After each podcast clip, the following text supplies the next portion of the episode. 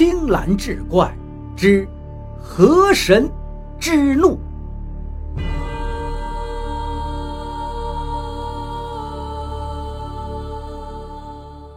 话说早先的玲珑河渡口有一座小庙，庙里供着一尊白脸蛮神，保佑着玲珑河风平浪静。有一年，渡河的玲珑镇人发现。那尊白脸蛮神不知为何竟然变成了一张大红脸。原先风平浪静的玲珑河，一到午时，竟然是波涛翻滚，犹如开水沸腾一般。午时一过，就又恢复了平静。这一时之间，谣言四起，都说是这蛮神发怒，要降罪于玲珑河了。玲珑镇上有个富商，名叫宗崇庭，做的买卖与水路有关。有一次，他因急着赶一批货，不得不在午时过玲珑河，整船的商货差点倾覆在滚烫的河里，宗崇庭的一条腿也被河水给烫伤了。等到了养恩镇，宗崇庭还是耿耿于怀。拖着伤腿进了一家茶馆，要了一杯茶，口中直骂：“这天杀的！”这时，有个白胡子老道，穿了一件八卦衣，拿着个酒葫芦，听见宗崇庭的话，便挪了位置，坐到他旁边，道：“这位掌柜，口下留德呀！”宗崇庭抬头一看，原来是个老道，便说道：“道长。”您可曾听说过河水也能像开水一般的滚烫吗？老道一听就把耳朵凑过去了，就听宗重庭讲了事件的始末。听完之后，他手捻胡须，笑道：“老朽这多年不曾碰到如此奇诡之事了，容宗掌柜渡贫道过去会一会。”那玲珑河的蛮神如何？宗崇庭在养恩镇的生意当天就了结了，就让船家捎上白胡子老道一起回到了玲珑镇。当夜，老道就住在了宗崇庭的府上。隔日午时，渡口周遭的河水又开始翻腾了。老道见此状况，用酒葫芦从滚烫的河里取了一壶河水，在供奉蛮神的供桌上泡了一盏热茶。老道倒上茶水之后，自己端起一只茶杯，叹道：“蛮神呐，蛮神，你何故在午时斗气呢？老朽以茶化干戈为玉帛，尽是前嫌，可好？”老道一口干了，再看他眼前那茶杯，不知何时也干了。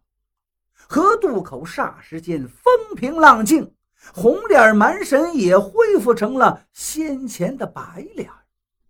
白胡子老道用一杯茶水化解了玲珑河渡口五十之劫，由此威名盛起。过了一年。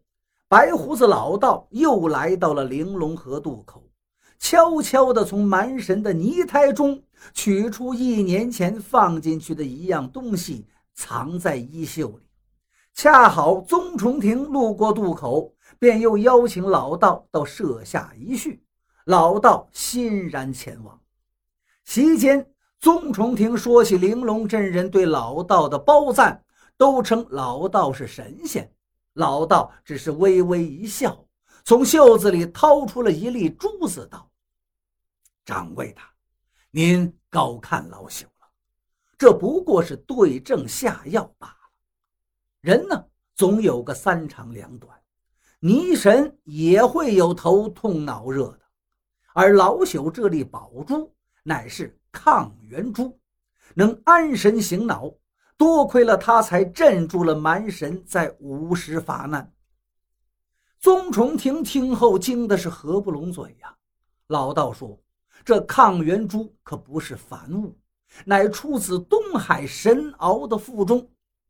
早先有一个叫张牛的渔民，在宰杀偶然捕得的神鳌时，掏出神鳌腹中的珠子，顿时就被熠熠闪光的宝珠给惊住了。张牛呢也藏不住宝，没几天就被当地的官府拿去，最后那粒宝珠被送到了朝廷，到了御医的手上，成了医治皇家急症的宝珠。珠子既然已入了皇宫，但道人为何您还有宝珠呢？宗重庭问道。老道诡异的一笑说：“当年那个寡敖取珠的张牛，虽然他的珠子被官府所夺，但是张牛一家吃尽了生有宝珠的鳌肉。自此之后，张牛的子孙后代腹内皆皆有宝珠。”个个都活到百岁才无疾而终，这本是个秘密。直到有一天被盗墓贼挖得那张家的坟墓，才在坟中发现了宝珠一事。白胡子老道见宗崇庭对这珠子颇感兴趣，又吃了人家的好酒好肉，便在醉意熏然之间，告诉了宗成庭关于宝珠的另外两个秘密。这往后，在玲珑镇上，每月的月初、月中和月末，宗崇庭就开始在玲珑镇上的八角亭里支起三口大锅，煮上热气腾腾的肉粥，施与过往的平民百姓、一些落难的乞丐。一晃三年，宗崇庭成了玲珑镇上的大善人。这一天恰逢月初。他又吩咐其子宗有玉支起了大锅，不料却听宗有玉埋怨道：“爹呀，三年了，咱们总是平白无故的失粥，已耗掉家里多少白花花的银子，我不觉得这个善举有什么可取之处。”宗崇庭捋了捋胡须，断然回道。为父之所以开仓施粥，是大有用处的。你照办就是，个中缘由，暂不能与你说。宗有玉虽然极不情愿，也只得照办。到了午时，玲珑镇的八角亭前，热锅里冒出的香气四溢开来。一些游客平民已排成一列分粥的队伍。端着各式的瓦碗，等着宗家施粥。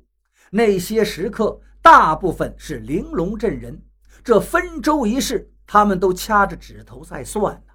免费的午餐，谁不要？